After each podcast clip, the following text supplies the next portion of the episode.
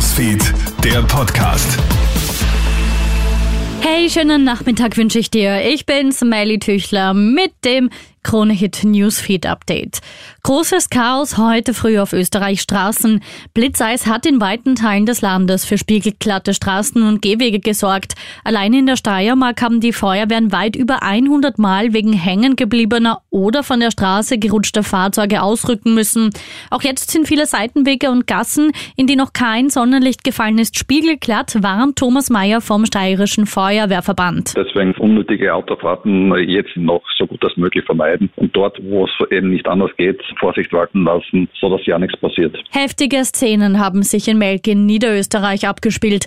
Dort zerren am helllichten Tag zwei Männer eine 48-jährige Frau in ein Auto und fahren davon. Freundinnen alarmieren sofort die Polizei. Diese rast zur Adresse der Ungarin. In der Wohnung verschanzen sich zwei Männer mit ihr. Die Beamten müssen sich gewaltsam Zutritt verschaffen. Die Polizei findet die Frau mit einer gebrochenen Nase und Abschürfungen vor. Die zwei Männer einer davon ist der Ex-Freund der 48-Jährigen, werden festgenommen. Auslöser für die Aktion war wohl das Beziehungsaus der beiden. WhatsApp testet gerade ein neues Feature, das soll dir das Teilen von Daten mit Personen in deiner Nähe ermöglichen. Ähnlich zu Funktionen wie AirDrop oder Quickshare wird die Übertragung verschlüsselt sein. Die eigene Telefonnummer wird nicht weitergegeben, wenn der Empfänger nicht in deinen Kontakten gespeichert ist. Die Funktion nutzt WLAN und Bluetooth für die Übertragung.